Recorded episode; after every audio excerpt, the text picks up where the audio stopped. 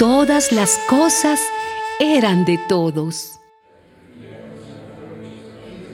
Ahora, Señor, fíjate en sus amenazas y concede a tus siervos que anuncien tu mensaje sin miedo. Muestra tu poder sanando a los enfermos y haciendo señales y milagros en el nombre de tu santo siervo Jesús.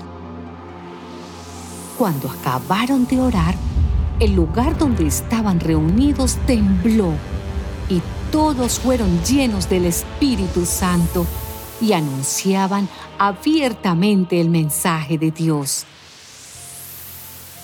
Todos los creyentes, que eran muchos, pensaban y sentían de la misma manera. Ninguno decía que sus cosas fueran solamente suyas, sino que eran de todos. Los apóstoles seguían dando un poderoso testimonio de la resurrección del Señor Jesús, y Dios los bendecía mucho a todos. No había entre ellos ningún necesitado, porque quienes tenían terrenos o casas los vendían y el dinero lo ponían a disposición de los apóstoles para repartirlo entre todos según las necesidades de cada uno.